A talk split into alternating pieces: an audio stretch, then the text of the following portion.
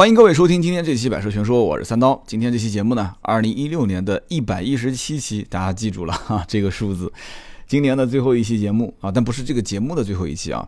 今天是十二月三十一号，也就是说，正巧今天是啊《百车全说》的一六年的最后一期，也是一六年的最后一天啊。感谢各位今天如果正巧是在三十一号听的话。呃，应该还是比较有感触的啊，至少我是比较有感触的，因为又是一年过去了。二零一四年开始做百车全说，坚持到一五年啊，开始有了一些商业化，再到二零一六年，大家应该也看到了啊，这里面有很多的一些商业的东西，包括也有一些我自己有所改变的风格和内容。当然了，其实一直没变的，还是从一开始到现在这样的一种形式，就是脱口跟大家去聊啊。不去练稿子，然后曾经也追过热点，后来发现追热点也不太对，还是聊聊汽车相关的一些事情吧。然后有些人又觉得汽车圈的那些事好像跟我没什么关系，还是要听车，结果又开始聊车。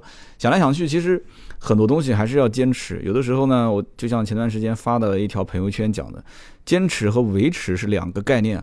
啊，有段时间我觉得真的是很迷茫啊，不知道到底是因为经常看大家的评论，说这个也有人骂，说那个也有人骂，啊，就也有人劝我说骂你是因为你火哈，不骂你有一天大家都不评论了，那你就完蛋啊。后来我想这话听起来是没错，但做一些东西出来，毕竟花了时间花了精力了，呃，有很多人会说不错好啊，给一些肯定的评价的。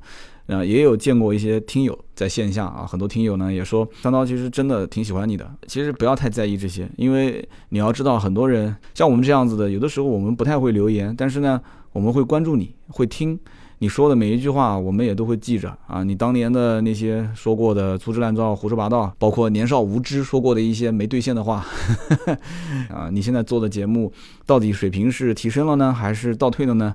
啊，这个我们其实心里都有数，大家也都很清楚。你不说，我不说，也不需要你像以前节目里面那样，就是每一期还要解释半天。现在每期节目基本上没什么废话了吧？上来就切入主题。那我也说了，今天是最后一期节目，就索性任性一点啊，我们还是说的痛快一点，想说什么说什么，你就当一年从头到尾了，最后一天了嘛，就让刀哥三刀啊，小刀啊，刀弟随便聊聊吧。因为一六年呢发生了很多事，不仅仅是汽车圈发生很多事。啊，我的身边也发生了很多事情，回想一下，其实也可以方便透露一个小秘密给你们。真正百车全说全职，就是我三刀真正说全职，一点心思都不花在其他方面，完全投入到里面去创作的话，啊，包括去运营这家公司的话，大家应该也听说过叫斗志文化，就是从二零一六年的一月一号。那有很多人说不对啊，你节目不是一四年一月份上线了吗？而且二零一五年的时候也听说又是融资又是什么的，其实那些都跟创作《百车全说》这个节目无关。那也就是说，一四年跟一五年这两年我做了很多的一些其他的事情，其实也没有什么不能说的，也创了一家公司啊，这家公司后来也被其他公司收购了。那么也做了线下的车行啊，也做了包括也能算半线下半线上的这个车行。一四年、一五年这两年。真正投入到《百车全说》的这个节目里面的心血，应该说只能占用我整个精力的百分之三十都不到吧，可能百分之二十。那么，二零一六年的这一年呢，我花全身心去投入到《百车全说》啊，大家听到不是说《百车全说》的音频啊，就是《百车全说》这个品牌，斗志文化这家公司的整体运作，其实啊，应该大家都看到了啊，有直播，有音频，有图文。有视频啊，甚至还有一些线下，当然线下了，可能大家都没有什么参与。我说的线下是指一些线下的，包括商业的活动和一些跨平台的一些合作。因此这一整年是真的是从年头到年尾没有一分钟停歇啊，每一天都是在拼搏和努力吧。哎，说这个有点毛骨悚然啊。说白了就是什么呢？就今年这一整年试错啊，试了很多地方。比方说今天拍视频，有人讲说怎么到了九十月份的时候看你的视频不怎么更新了。很简单，就是因为我觉得啊，就是拍视频呢，个人有个人的所长啊。有人说你再怎么拍，你也拍不过什么像三十八号啊、陈震啊、严雨鹏啊，或者是谁谁谁。的确也是，我心里面很清楚啊。首先，这每一个行业里面都有自己的一些比较擅长的点啊。在视频语言里面呢，我是比较不太会表达的，因为本身我没有做过视频，就画面感、画面的语言这些东西，包括我本身生来就就是一个。是属于那种政治脸啊，就相对比较严肃。但是后来我想了一下，其实也不是说不能玩，毕竟身边有那么多的资源啊，有很多的一些开豪车的朋友，有各种改装车，而且几乎整个南京这一圈我都认识很多很多的这些身怀绝技的这些 汽车圈的好朋友。如果我抱着去分享的心态，就是说我把这些身边的事情分享给你们，我觉得拍摄的手法。包括我主持的好与不好，并不是特别重要。可能一开始我想的，包括大家给我的意见，都是想说三刀，你是不是想成名啊？你是不是想说像陈震一样，像像严雨鹏，或者是像三十八号一样啊，就像成名？其实我回头想了一下，真正我要是去玩视频，我真正我心态真的是发自内心的，我不是想说真的想红成那个样子，甚至于我曾经想过，我就不要出镜了。我就在背后去配音，可以吗？大家应该最早知道我当时投放的一些视频，在汽车网站，就是今年年初的时候，这个北京车展，人都是不出现的，就只是配音。我曾经也这么想过，后来我身边一些做视频的专业的工作室的朋友跟我说，他说。不，不是这样子的。画面的语言不是说你拍个动物世界，然后你就在后面像赵忠祥一样的去配音就可以了。他都即使那个样子，你最起码那个动物他也得去表演，对吧？还是得要有人物、有情节、有剧本。所以说你要有编导啊。你别看好像有些视频拍的很简单，但其实他的团队人都很多，少则四五个人，多则九个、十个，甚至十几个人。而且前期的编剧到拍摄、执行导演到后面的后期，这些都是分开的，啊，还很复杂。所以这个一句两句我也说不清，所以说二零一七年呢，啊，我们还是会坚持尝试做一些视频。那么今年呢，也走了一些弯路，比方说在直播方面，当然了，这个也不算是弯路啊，就讲说直播是弯路，妈远洋军过来要打我了啊！就是说直播呢，呃，我看到它有啊人气非常的旺，看到它有很多的这个可以作为商业变现的价值，所以当时我一下子就是像。看到一个大海啊，觉得里面全是金矿，然后嘣，我就栽到里面去了，就开始也不知道自己会不会游泳啊，就开始就跟着这些，呃，像像像大网红啊，直播经纪公司一起玩。那么今年应该说在直播这个地方呢，我。学的很多啊，而且确实今年真的是最火的就是两样东西，一个短视频，一个直播嘛。直播领域也确实变现了一部分啊，让我们今年整个公司呢相对日子好过了一些。如果靠音频吃饭的话，那就早就饿死了。在这样的一个情况下，直播我得到了一些甜头，但是也吃到了一些苦头啊。什么叫吃到一些苦头呢？就是后来慢慢的就发现人的欲望是无止境的啊。玩了直播之后，就会发现。真的是直播圈的那一些人，直播吃饭月入十万啊！其实月入十万都算少的了，在直播的这个圈子里面，收入一年过千万的啊也不少啊，过百万的那就真的是太多了啊！那过十万的，那那那就随便一个卖烤烤串的，估计都能一年都是几十万的收入啊！就是我说月入十万的，其实在我身边就有好几个，所以当时呢，因为看到了说直播好像也没有那么复杂。所以当时如果有这样的一种心态，往往做任何事情都是这样子，就是说你只要一把它看清了，你觉得这件事情好像很简单，不是很困难吗？而且来钱也比较快，而且好像大家也都愿意在这方面去尝试，那你就会觉得说，心态就开始有一些轻视它了啊，就不太是会想这里面的一些。呃，根本上它其实为什么会火，而将来这个东西是不是能持续的火下去，这是很多人没有分析的问题点。那么直播呢，呃，就占用了我大量的时间、人力、物力、精力，所以当时应该讲在七八九这三个月份啊，严格意义上讲，应该是从今年的。四月份开始，我就一直在跟直播这件事情就息息相关了。大家应该能发现，我直播斗鱼也开始玩了，然后又是一直播啊，反正就来回换。直播当时我投入了很多精力，但是后来慢慢发现不对头。就如果把精力放在这里面的话，呃，我今年曾经尝试过说做视频，然后又音频这一块节目，我本身也不算做的特别好。我反省一下，其实今年的音频各方面还是有很多可以改进的地方啊，所以在这样的一个情况下，最终就没有一个特别拳头的产品啊。有人讲说，你喜马拉雅都已经排名第一了，你这还希望怎样？这个不是最终的目的，最终的目的是啊，我觉得可能也会有我的一些竞争关系的一些朋友在听我的节目啊。本身最终是应该百说全说是一个品牌，它是一个平台。百说全说，大家都能说，你说我说大家说，就是说这最终应该是什么？是三刀，你是百说全说仅仅其中一个主持人啊，仅此而已啊。不是说三刀等于百车全说，百车全说等于三刀，不是这个概念，而是百车全说等于你说我说大家说谁都能说。那么想做平台这个概念，很多人其实都想做，但是没有那么简单，对吧？今年我和名车志的丁敏，我们已经生成了一档新节目《叮叮叨叨聊汽车》，坚持了一年，真的他也很辛苦，从上海每个月会过来一次。来一次我们就聊四期节目，聊到最后他嗓子回去也是吃药，连续几天缓不过劲来。你想一个下午录四期连着录，因为他要赶着晚上回去。他从上海一早过来就已经是中午十一点多十二点了，吃个饭。我们两个人刚见面一个月没见了，肯定还要聊聊汽车圈的一些事情。然后到个一点半两点钟开始录，录到晚上六点，四个小时录四期节目，一期节目大概平均三十分钟到四十分钟，就基本上中间都是没有间隔，没有这么休息，所以嗓子吃不消，而且。钉钉可能还算好，就是他呢，平时可能说话不一定有那么多，因为他是文字编辑。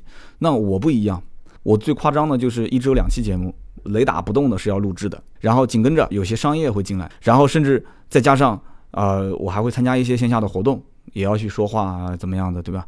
同时加进来，钉钉说从上海过来去录节目，也就是说，我基本上每天一睁开眼就说话，说说说说说说说，一直说。第一天录制说说完。公司还要开会啊，各种，然后第二天继续录，第三天继续录，第四天继续录，第五天好，钉钉过来了，一起录制。所以这个真的，我一天说的话，有的可能是一个人一个月甚至两个月说的词汇量的总和。所以我我经常也要补啊。有人说这个什么红枣啊，什么桂圆都是补气的，没有那么容易的，对吧？大家骂归骂，其实你也要知道，每一件事情，每一个你能看得到、听得到这个人的声音，这背后的付出还是不小的。今年还有一个让我也比较感慨的，就是，嗯，也有很多人跟我说，哎，我们能不能说，不管是全职还是兼职，能不能合作？那明年呢，陆陆续续你们就会听到一些新的声音，都有。大家应该也看到了视频，我们有了一个新的主持人，啊，虽然说是兼职，但是你应该有的人在说啊，这个主持人这这像练稿子嘛，就没关系啊，你给他成长嘛，没有没有一个人生来什么都会的。那也有人会说，哎，不错，这小伙子反正看起来很舒服，讲的呢。虽然说没有什么特点，但是呢，听起来还是很舒服、很很自信，然后也一看就是属于做了很多年的汽车的那种比较资深的。所以视频这一块已经有，就我三刀不用出镜，有人在前面会去打造这个品牌。那么音频也是一样的，我今天上午刚刚跟密西根中文电台啊，然后钉钉在上海，我在南京，然后密西根的中文电台一个叫托尼，一个叫六一，两个主持人，他们在美国，我们。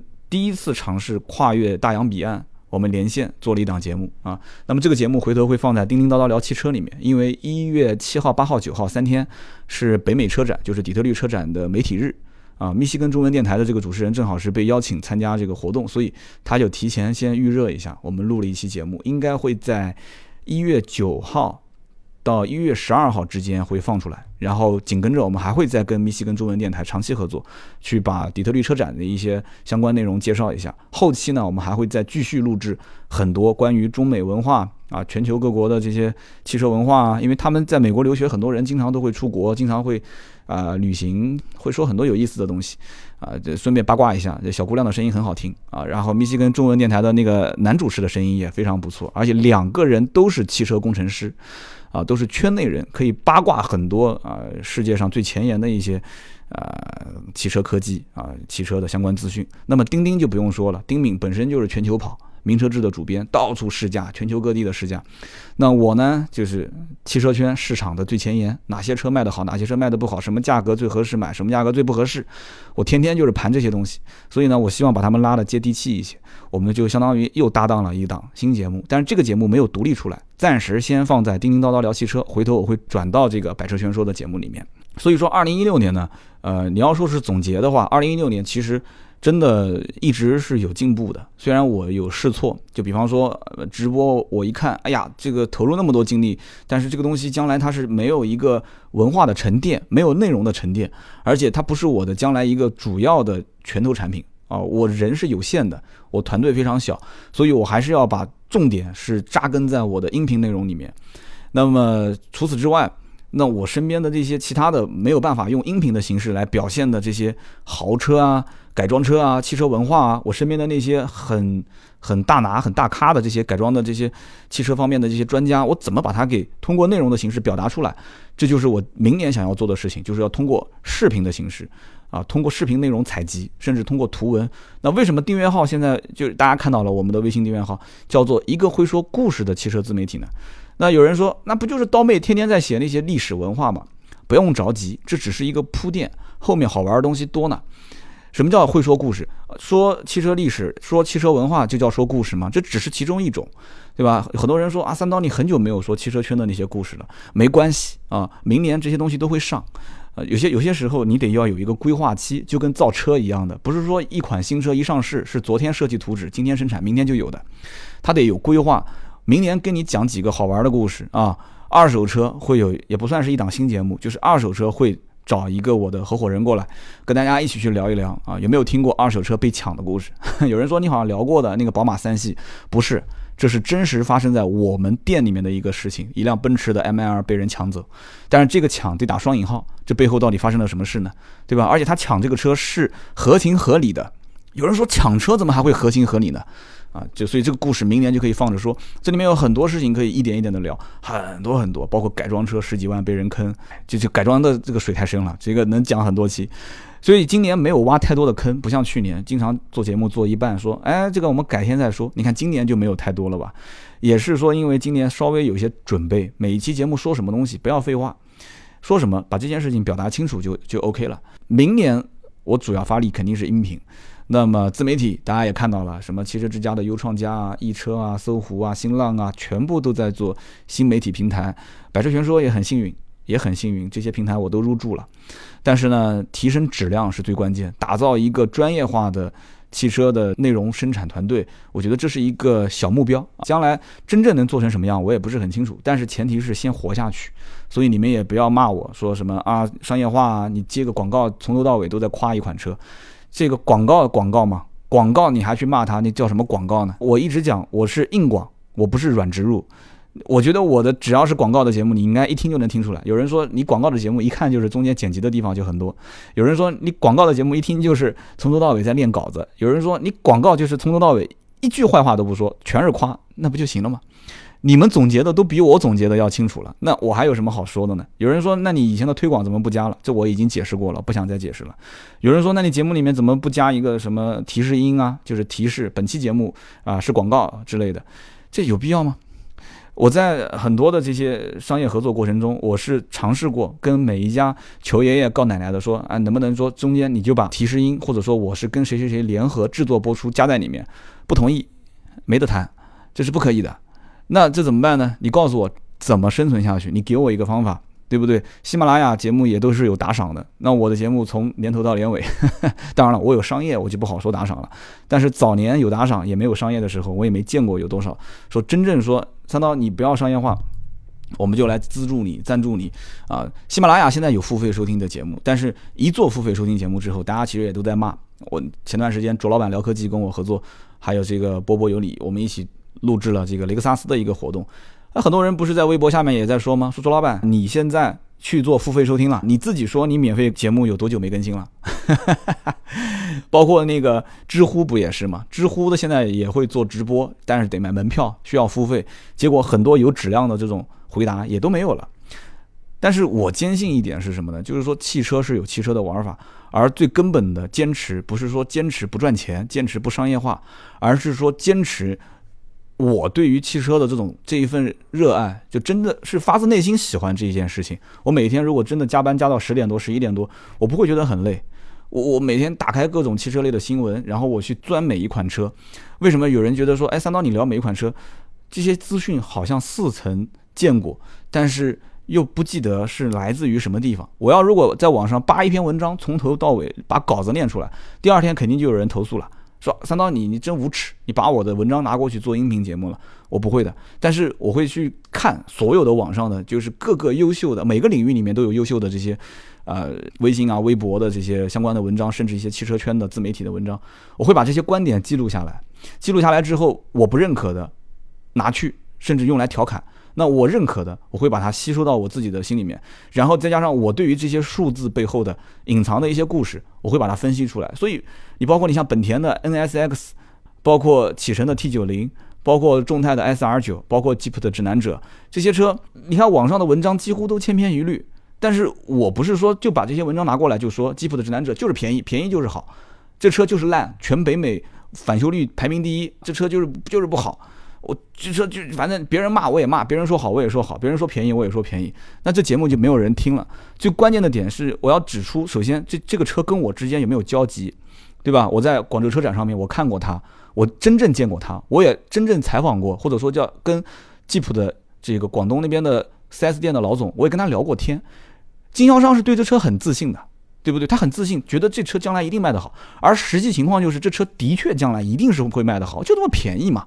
很多人对于排量这种东西要求很过分吗？我觉得不过分啊。虽然我也知道一点四 T 加所谓的双离合变速箱很一般，但就是有人买啊。所以说我要表达这样的一个观点，而且我很多的一些推测并不是不准啊。有人讲说三刀你预测价格有的时候很不准，这个东西今年确实有很长时间我是看不太懂，特别是日系的一些汽车厂商这种妖风肆虐的这种造型，然后加上 这种非常诡异的定价风格，我真的是看不太懂。但是。人非圣贤嘛，这也从侧面表现出很多的一些他不接地气的地方啊，或者说他将来市场正常会给他一个耳光，对吧？你就像冠道一样的，我说这车将来一定是卖的不会太好，然后有人说你看年底还加价，你现在再去看加价了吗？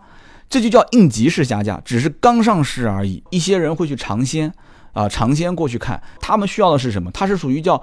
时尚敏感度高，但是价格敏感度低。他晚一天买就晚一天炫耀。这曾经我在 NSX 那期节目里就说过嘛，有工具型用户，还有一种就是玩家型用户，就是他只不过是卖给那一部分玩家型用户。到了明年的时候，他需要冲量的时候，他自然就会降，而且一定是降的都不止一万、一万五、两万甚至更多。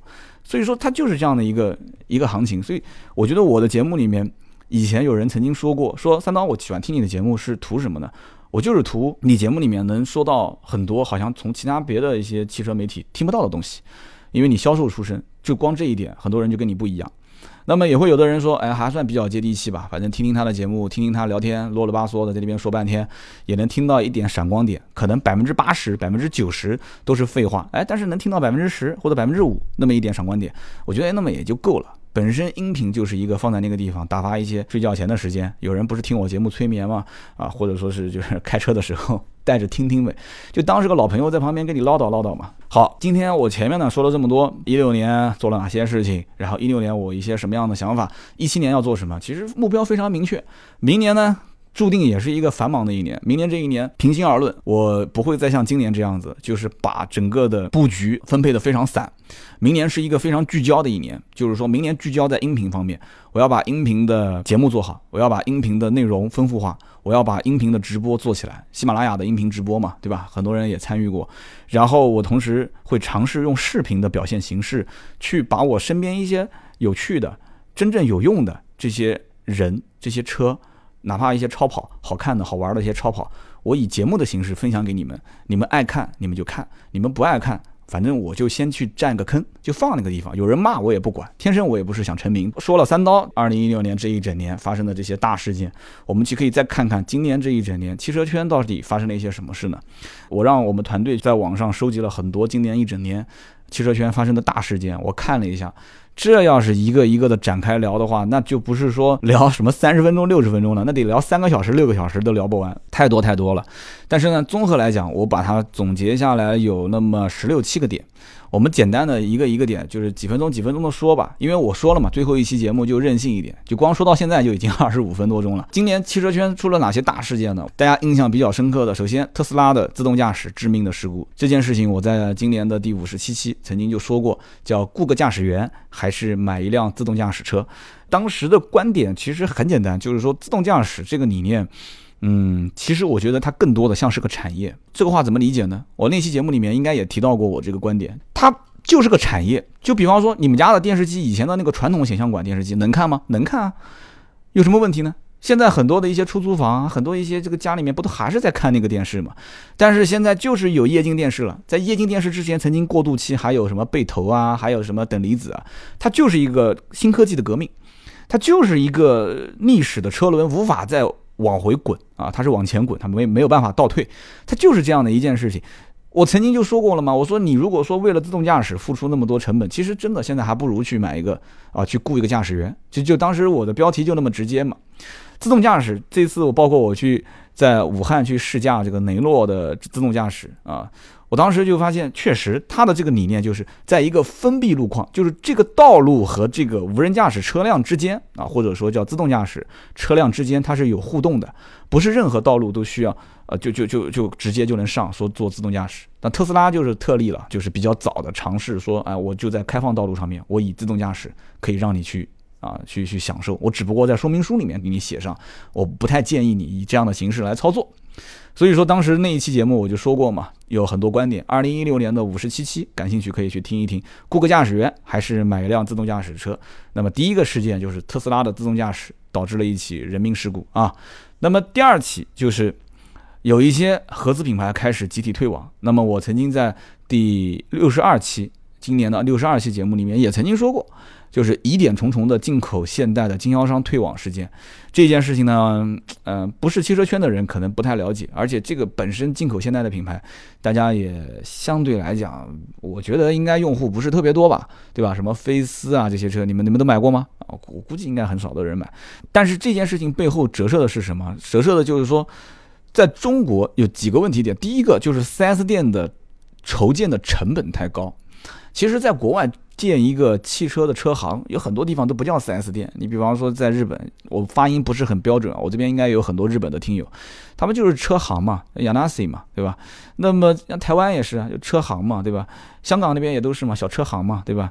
而且我感觉现在在很多南方的一些一线城市，也陆陆续续的会出现很多，就是装修的也还上还算上档次，但是不像 4S 店那么夸张。4S 店的那个钢结构一建起来，然后前面是卖车的，后面是修车的，没那么夸张，很精致的一个啊，可能一千平啊，七八百平米，就什么车都有的这样的一个平行进口车的展厅啊，或者是一个综合店，以后一定是这样的一个方向。所以说，当时其实通过经销商退网，就是进口现代经销商退网，我曾经也说过，呃，如果再这么玩，将来可能会退出中国市场，就是比方说现代。啊，就是起亚、现代的这样的一些营营销的模式啊，产品的核心竞争力不足啊，就当时通过这个点，我就说到了很多的这些事情。但是其实今年啊，应该是这么说，今年整体来讲，大部分的品牌还是赚钱的。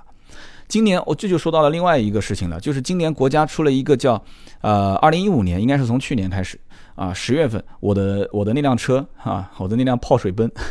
是从二零一五年七月份买的，也就是说，我买完三个月之后，这个二零一五年的十月一号，国家就出了一个一点六升购置税减半政策，一直持续到今年的十二月三十一号，很多人都很清楚。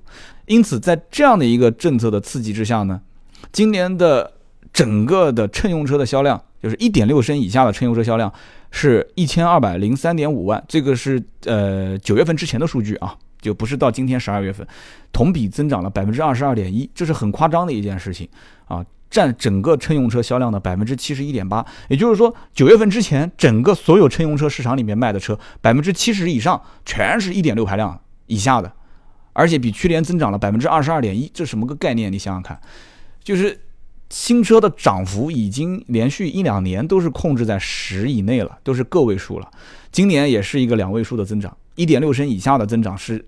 二十二点一，非常夸张啊，非常夸张。所以在这样的一个刺激下，很多的品牌经销商现在其实都挣到钱了啊。最典型的就是一点五 T 的这个啊，本田的新思域，大家都很清楚，这个车快过年的时候加价，从以前我印象很深嘛，从六月份开始，这个车还勉勉强强加个三千块钱装潢，两千块钱装潢，呃，经销商愿意接订单，订个两个月啊，或者说过年前可以给车。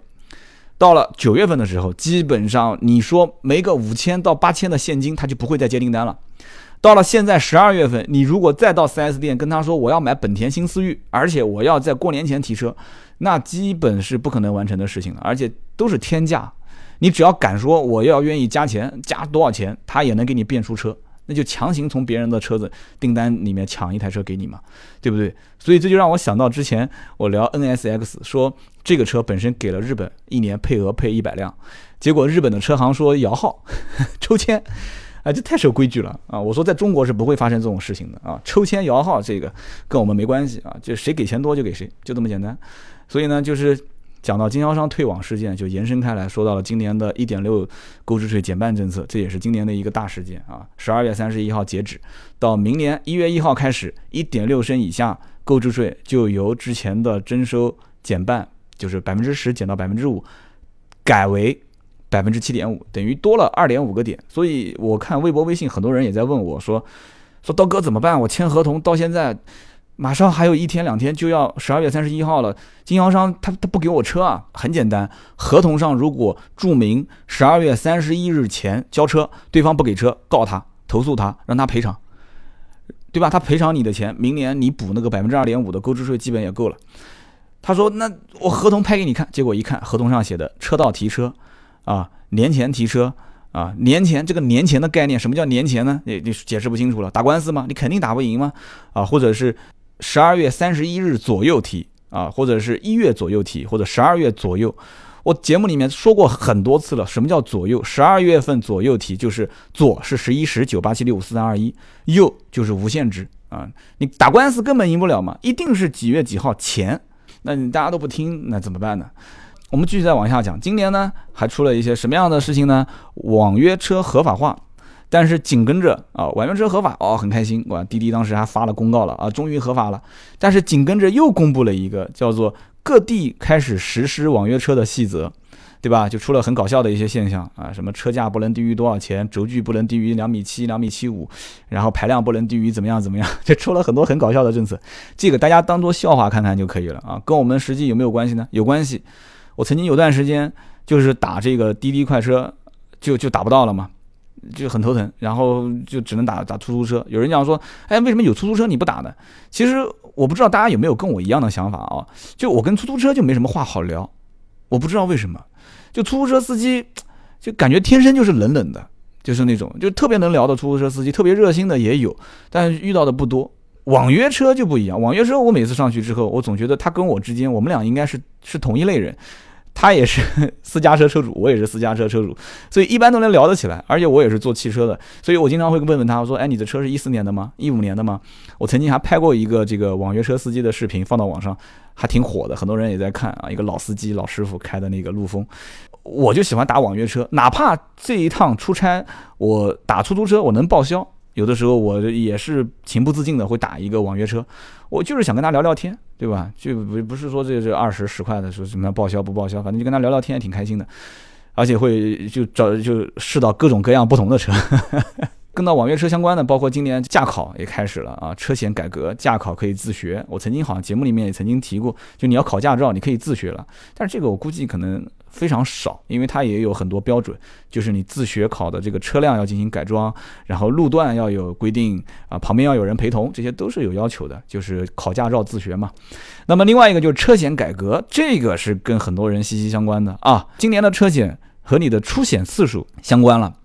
那基本上出一次险，那我我我夫人的车就很遗憾啊，在零保险快结束的时候，跟别的车蹭了，就是快要续保险的时候跟别人车蹭了，结果一蹭的话，我一核算，两个车子简单的一个刮擦，两个都是十来万的小小普通家用车，但是一算起来啊，对方的保杠做漆，然后我这里的大灯啊，包括保杠做漆这些加在一起，可能也会有个两千多，两千多那就没必要说自己花钱了。那就走保险，所以保险就会有一些上涨。但是在此，我给大家做个提醒，就是，其实呢，你可以找一找身边有没有这样的人，就是说是开修理厂和保险代理公司之间他们是呃合作关系，或者说就是保险代理公司自己开的修理厂，或者换句话讲，就是这家修理厂有保险公司的这个呃准入，就是理赔的一个指定的定损点。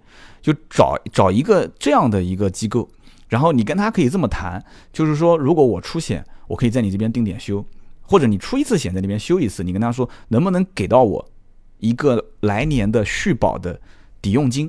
其实很多的这些代理公司跟车行是有的，真的是有的，因为互相都想抢业务嘛，他们都想抢业务，而且你投人保、投平安还是太平洋，这个毕竟，对吧？你你你也有竞争关系嘛，也是有竞争关系嘛，所以。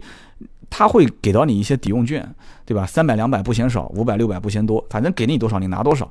因为现在这样的一操作，每一年的这个保险的价格基本就锁定了，锁定的基础上，谁能拿到这种抵用券，那谁就划算嘛。你像我今年多少，就是嘛，虽然出了一次险，赔了一些钱。但是我通过也是汽车圈的关系拿到了一些抵用券，所以我在续保的时候，他真的就把我这个钱给抵了。我比了一下同行之间的价格，确实也挺划算嘛。然后今年呢，还传出一些什么样的新闻呢？啊，快到年底了，结果呢也是风不平浪不静的，出了一个上汽和奥迪要合作哈。上汽奥迪的大猜想，叮叮叨叨的四十八期节目，大家感兴趣可以去听一听。上汽奥迪，然后后来又出了一个新闻说啊，合作暂缓啊，这 要考虑到一汽奥迪的情绪啊，又是就组织什么联盟啊，又是大罢工啊，又是怎样的要赔偿啊，反正这些，反正上汽与奥迪一起合作这件事情呢，也是大势所趋，基本上只是说暂缓，也没说就不合作了，而且据说已经有一些新能源车在上汽已经开始。呃，测试了啊，所以说这件事情呢，说白了就是讲到另外一个新闻，其实都可以混在一起讲嘛。我曾经在节目里面也说得非常清楚啊，我记得有一期节目讲得很清楚，奥迪在中国它其实就是大众的一枚棋子。那么在豪华品牌当中呢，阴差阳错的一下子卖得那么好啊，全球的销量三分之一甚至更多都在中国，那就不用说了嘛。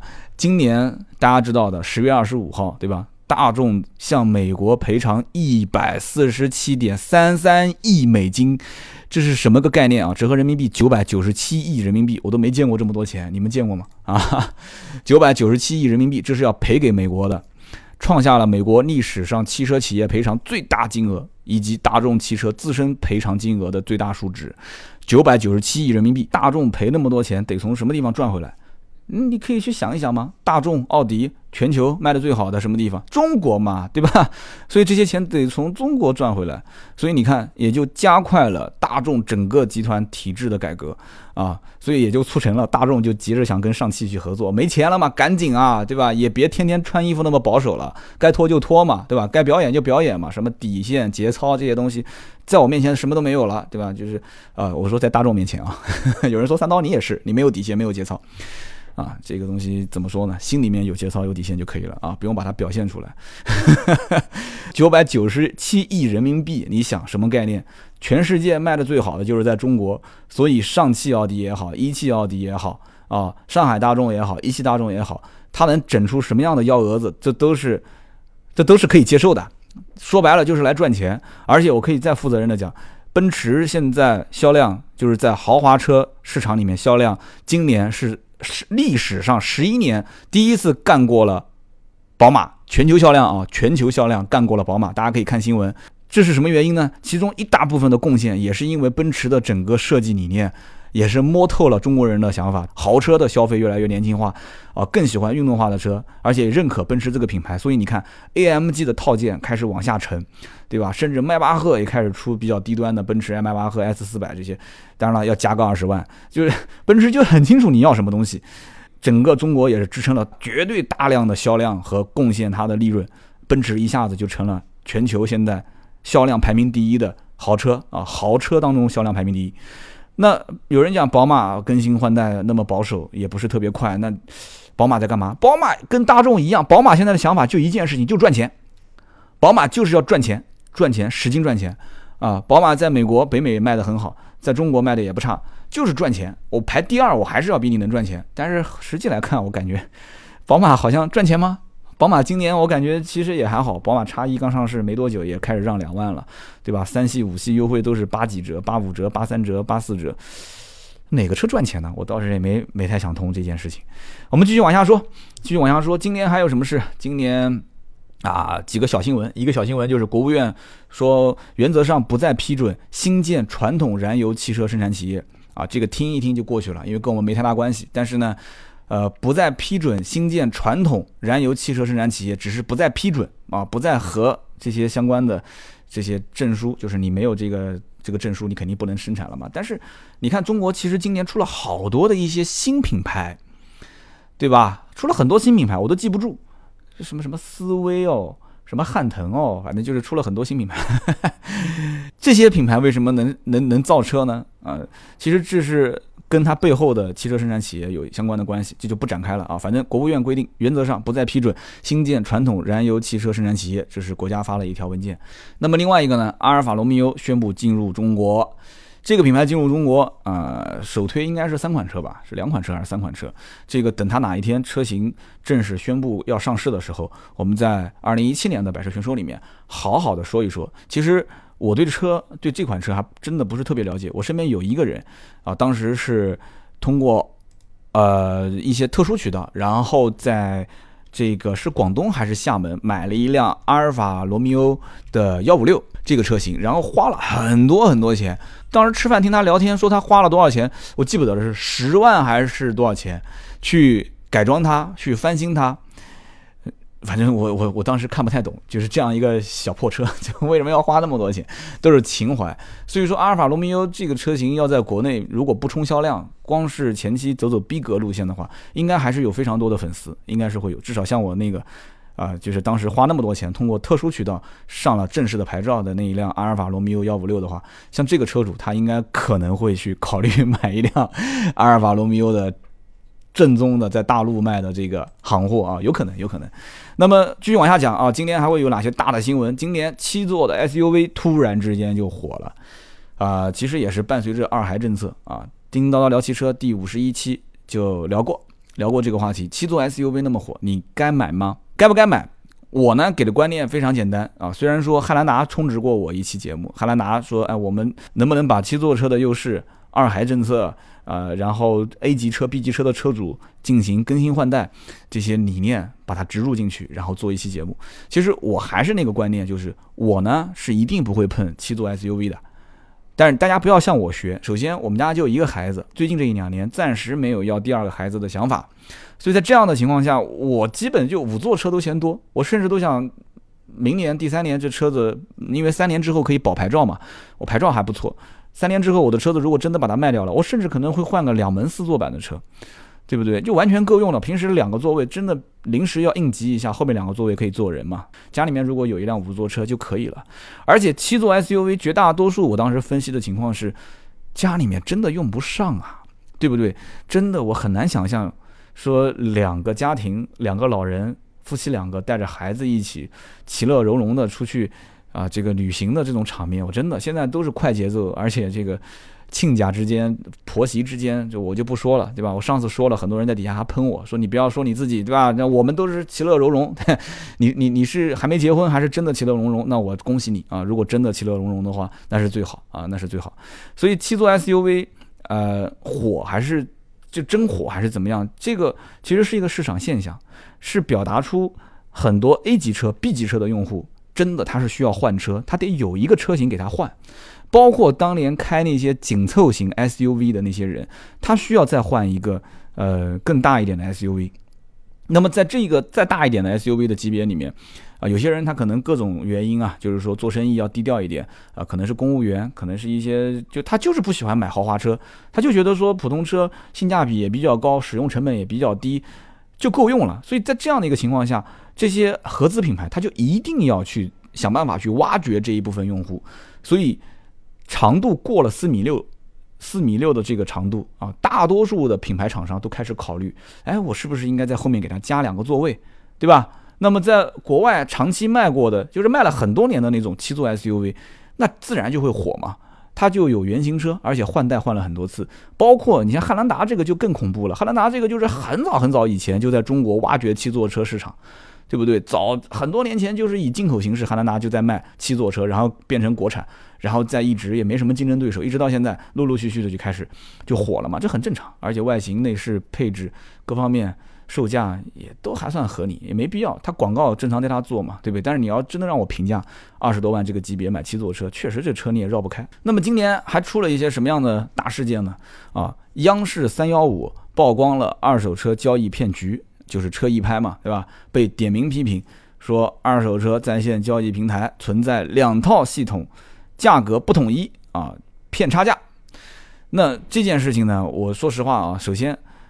在一年之前，就是在二零一五年的时候，我曾经就预测过。很多人说我是预言帝，说三刀你预言的太准了。你说明年三幺五曝光，要不就是二手车，要不就是什么互联网造车这些。说结果准了，就是二手车啊。当时我说那个互联网造车，其实想说的是新能源，就是互联网造车、新能源造车嘛。结果其实央视也曝光过新能源嘛。但是三幺五曝光二手车，就是全国上下就是全都皆知的一件事情。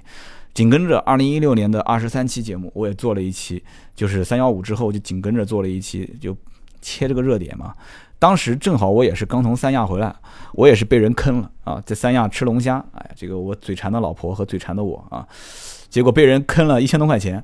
然后呢，我就说了一个和三亚的奥龙事件相比，车易拍还算是一个良心企业啊，所以当时就做了这一期节目，我就说了一下，因为二手车交易平台呢，多少还是有一些了解，呃，了我身边认识我的人都知道，我曾经创业的那个网站，其实当时就是做啊二手车交易或者说是叫认证二手车的一个交易平台，所以这里面很多同行我们都有交流过，我很清楚这里面它到底当时为什么要出这两套系统。那么新闻归新闻。呃，圈子归圈子，就是汽车圈，它有它自己，也不为它去辩解吧。这确实是不很不是很厚道的一个做法。但是这个做法不是车一拍一家，你们现在耳熟能详的这些汽车的所谓的什么什么网站啊，有的做的比他还恶劣，我只能这么说了啊，也不多说了。呃，这是央视三幺五曝光的这个二手车交易骗局。继续往下讲。就是刚刚说的互联网造车，今年是一个互联网造车的疯狂的年份啊！乐视、百度啊，甚至包括格力，就是各种各样的，就是牛鬼蛇神全都起来了。就我这么说的话，董明珠会不会骂我啊？就他骂我，我也火了是吧？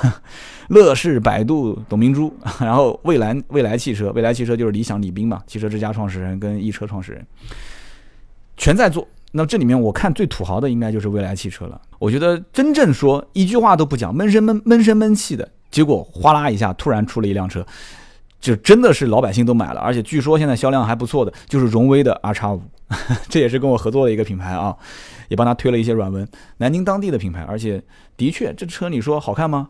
丑吗？不丑，挺好看的。你说这车子互联网的功能强不强？对吧？有阿里，有马云，对吧？我的干爹马爸爸在里面说做支撑，那这个东西平台，这个这个云系统肯定没问题嘛，对吧？阿里云系统没什么太大的问题，就唯独就是还是老问题，就是说它的变速箱和发动机的调教，而且很少有人会去买 2.0T 的。但是我现在看路上 2.0T 好像陆陆续续变多了，但我不知道这个 2.0T 是自己贴的标还是真的，因为毕竟 2.0T 的价格略高嘛。所以大多数人还是买 1.5T 的车型。那在这样的情况下，荣威也没说自己是怎么样怎么样，哎，他也不没发布什么，就像那种什么互联网公司的发布会，哎，人家车就上市了。所以还是传统型制造企业比较牛逼。但是最早的像游侠，对吧？PPT 造车啊，很多人都知道的 PPT 造车。啊，就开始也是啊，到处就是宣传，就是说的比做的好嘛，对吧？这大家都很理解。那么除了游侠汽车以外呢，很多人应该也都听说过啊，蔚来汽车就不说了，EP 九嘛，那个车就不惜重金啊，造了几个车送给自己的创始人、投资人。我反正我别人不知道有没有看懂，反正我是没看懂啊，就花了那么多精力。造价那么昂贵，但这个造价昂贵与否与我们没关系，就吹个牛逼嘛，对吧？把人民币变成美金，这个大家都会吹，反正 就造价的所谓的造价那么昂昂贵，你也没开过，对吧？然后就说反正我们的这个数据都是已经啊就超跑了嘛，对吧？纽博格林我已经开到多少多少秒了，然后就多少分多少秒，就是反正牛逼吹得很高。而且当别人有质疑的时候，嗯，这几个我们的很尊敬他们的前辈就说了，说你看很多的汽车生产商不都是这样子吗？一开始就是高端啊，一开始就是做超跑啊。有人说你为什么不接地气？为什么不上来就造一个我们能买得起的车，十万块钱以内的，五万以内的，对吧？你为什么要做那那么夸张的？就根本就不可能我们能买得起的车。他们就说了嘛，说。我们调性先要定高一些，对吧？我们先预知未来，才能看到现在啊，叫什么“明古见今知未来”是吧？啊，知道了，了解了过去，才能知道现在发生的事情，才能预知未来会怎样啊。所以人家就一步跨越到了未来啊，我们就跟着他一起看看呗，反正烧的也不是我们的钱，是吧？那这个互联网造车呢，很多，其实除了这个以外啊，大家可以上网去搜一搜，还有还有包括一个叫。奇数偶数的基基点汽车，哇，这个名字起的好好啊，基点，对吧？对吧？人的身上也有基点啊，啊，那个叫 G，这个叫基 G 基，哎，这到起点汽车还是叫基点汽车？我也搞不懂，反正叫智车 U 型推的啊，就它那个标志有点像什么？有点像，就大家如果打篮球或者是跑步、踢足球的时候，足球好像少，打打篮球的时候经常能看到篮球鞋上面有一个标志，就是 UA，美国的一个高端运动品牌安德玛。呃，我相信我听友里面很多人应该是会有这个装备 U A 基点汽车的这个造型，那个 logo 跟那个 U A 非常像，安德玛。然后呢，这个还有一家就是叫做这个这个游侠，我刚刚说过了啊，游侠那个标志像个小内裤一样的，这么别人设计的那么高逼格的这个 logo，为什么到 logo 到我的嘴里面就变成了一个小内裤啊？游侠汽车，三角小内裤啊。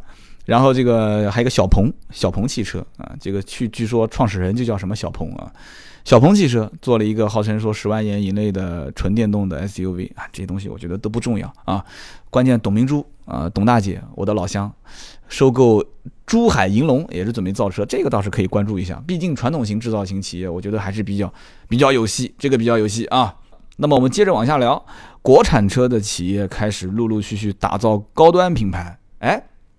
这个有点意思啊，大家可以去听《叮叮叨叨聊汽车》第五十期的节目，长城和吉利的高端品牌哪个更有戏？高端品牌为什么要冲击高端？其实这句话可以用两种方式来讲。第一种呢，就是不冲早晚就是死。那另外一个方式可以这么讲，冲了也是死。哎，有人说你怎么这么悲观呢？倒不是悲观，我如果是决策层的话啊，我如果是中国就是传统型的这个就是国产品牌的某个高层领导，我肯定也要冲啊，百分之百得冲啊！就我哪怕知道今年我扔进去的钱是打水漂，我也必须得整整这件事情，必须得。那为什么呢？高端品牌，什么叫高端？我觉得首先品牌营销是一个很关键的这个点，对吧？就像什么 GUCCI、LV 的包，它为什么能卖那么贵呢？品牌营销的好嘛，对不对？人家就是意大利人，就是有这种奢侈品发行的这个权利，就像这个为什么就是国家印的这个人民币就能流通，你要是印个人民币，明显给你逮起来，对吧？要坐牢呢。他有这个发行权，大家都认可。那么因此，我觉得中国的汽车企业一样的道理嘛，先往高端上面去冲，这是件好事。哦，大家也给他一些这种信心。有人讲说，那你嘴上是这么说的，你为什么出了传奇 GS 八的那篇文章啊？你说你不看好这个不好那个不好，其实很简单的道理，我是觉得车本身没有问题，非常不错。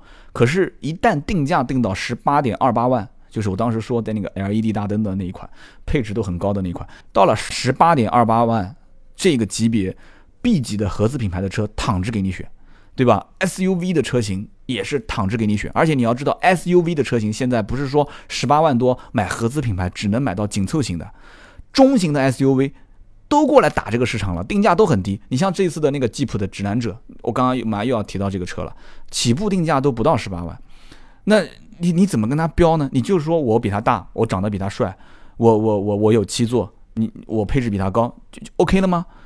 我觉得不仅仅是这些吧。对不对？应该还有很多的东西。那人家说这车我就要买，为什么？我就喜欢这种七孔式的造型，我就对吉普的这种、这种、这种野性啊、阳刚的这种造型理念，我愿意买单。这种人大有人在啊。所以说，怎么去营造这个高端品牌的这种溢价的能力，这是现在不是说一天两天能做起来，这是一个长期的功课。我们一七年的时候啊，我觉得这是我们经常会提到的一件事情。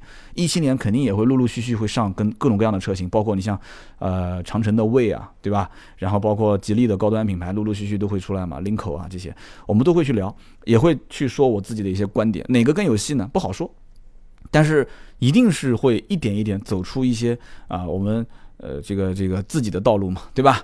好，我们继续再往下说。那么今年还会有些什么事情呢？电动车、混动车。开始很多人可以接受了。那么最早接受的是什么地方呢？就是那些可以说享受补贴政策，同时又享受送牌照，对吧？啊，上海啊、北京啊、广州啊，很多地方它都是有有新能源的政策，所以鼓励新能源上路，我觉得这是一件很好的事情。但是在南京没有没有限牌，也没有相关的这些补贴什么的，所以就就相对来讲少一些。但是我觉得将来可能就会大家买新能源车或者买混合动力车型，它的这个观念啊就。不太会是二零一六年的这样，就人会变。真正大家可能选混动车，它需要的是什么？是混动车营造的那种，呃，比较安静的驾驶环境。呃，当油电混合起来的那种那一股冲劲啊，就是电机开始辅助你的这种涡轮迟滞啊，发动机跟变速箱的那些迟滞，这种驾驶感受啊，而且以后混动车型跟传统燃油车之间的价格差越来越小。大家自然也会进行改变，我觉得价格是做主导的。那么电动车也是一样的，就是你比方说我嘛，我有的时候我在想一个问题，我在家里面是个固定车位，而且我有两个固定车位。我有两个固定车位的话，我在想，那我是不是我就可以在我的固定车位上面去设个充电桩？我最近就想问问看这个事情。如果小区物业就是说没什么问题的话，如果我只要把充电桩这件事情解决了，哎，你说我何尝不能买一辆电动车呢？对不对？讲个不好听的，真的要是有人说我要炫富了，这个 我把我车卖了，我我贷款买辆特斯拉我开呗，对不对？反正没钱买呗，先享受着嘛，对吧？电动车呗，对不对？电动车开呗，反正也也也把油钱给省了。固定车位，我觉得这个可以联动起来啊，跟呃小区的停车位，跟可能将来有电动车公共的停车位，有充电的设备，这些事情可能将来一旦基础设施潜移默化的进行改变。那么大家可能很多人的心态都会有变化，包括我，我也会有变化。你比方说，我现在有固定车位，我肯定就会有变化。我会觉得说，哎，我有固定车位，那我又看中了一款电动车，那我是不是可以尝试我下面一辆车，我就我就换电动车呢？我就会有这种想法。我不知道你会不会有。那么继续往下说啊，也快到结尾了啊。那么今年还有一个现象是什么呢？超豪华的品牌开始发布 SUV，大家应该也看到了，劳斯莱斯对吧？那个英文很长，C 开头，我我不太会念啊。然后包括宾利啊，宾利。这个读舔是吧？还是天啊？添加的添，我老是说舔。宾利的天悦啊，对不对？包括这个玛莎拉蒂的莱文迪啊，玛莎拉蒂莱文迪现在卖的听说也挺好的。包括据说兰博基尼啊，兰博基尼现在可能比较纠结啊，到底是出还是不出？他很纠结。但是不管怎么说，超豪华品牌的 SUV 啊，其实也就那么几家，对吧？也就那么几家在做，呃，跟我们好像关系不是特别大。但是呢，大家可以关注关注啊！就以后我身边有土豪买了，我们都可以借出来看一看，是不是？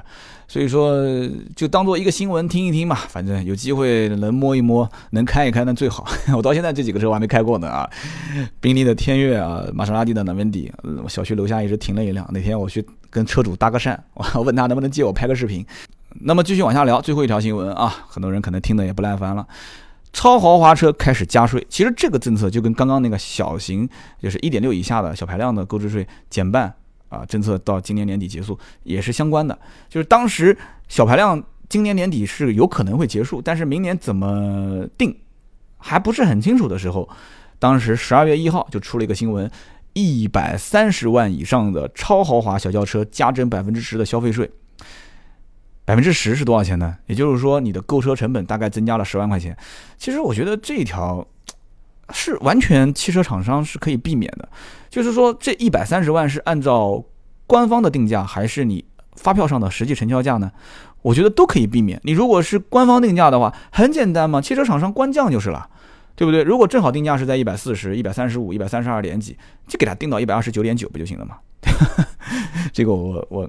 不能再多说了啊！相关部门一会儿过过过来要说了，你小子在说什么啊？你你怎么回事啊？但是正常人稍微想一想都很清楚，如果是以官方定价的话，完全可以这么操作。汽车厂商他是有主导指导定价权利的，对吧？就你你不能说干预我定价嘛。那么如果是开票价，那就太简单了。开票价有一万种方法可以操作。开票价格如果说一百三十万以上的话，那就。随便怎么开都能开到一百二十二二十九点九，一百二十九点五，一百二十九点八，很随便的啊。呃，这个我是不是说了一些不该说的东西啊？所以说这个百分之十的消费税毕竟也不少嘛。但是真正到了土豪这个级别，一百三十万以上，十万块钱多不多呢？啊，你还真别说，十万块钱对于买一百三十万的人来讲说多不多？我告诉你，天文数字。有人讲说啊，这买一百三十万的人还差这十万。根据我。我以前卖 A 八啊，啊，这个偶尔有一些买 Q 七高功率版本的人，从他们的这种心态来看的话，一百三十万对于这些人来讲的话，这个他可能一万块钱都会跟你还，可能五千块钱，甚至还到最后两千块钱也会跟你还啊。你如果不让这两千块钱，我就不在你家卖，真的会出现这个情况。但是真正你说他预算能不能超出十万块钱，完全没问题啊，因为很多人都是贷款，超那十万块钱他也没感觉。好，今天聊那么多，洋洋洒洒。前半部分我可能啰嗦了一些，说了自己的一些今年的心得、明年的计划，呃，可能跟大家都没什么关系。但是我是把大家当朋友啊，就是如果你还是把我当朋友的话，我是说了自己的一些发自肺腑的一些真的想法和计划。那么后半段呢，把今年的一些汽车圈的大事件也整合了一下，聊了一下。那么叮叮叨叨呢，也是做了一个一六年的总结，两期节目，但是是以车型为主，就我们会说一些具体车型。但是今年发生的这些事情，三刀也有我自己的一些观点，所以我给大家做了一些总结。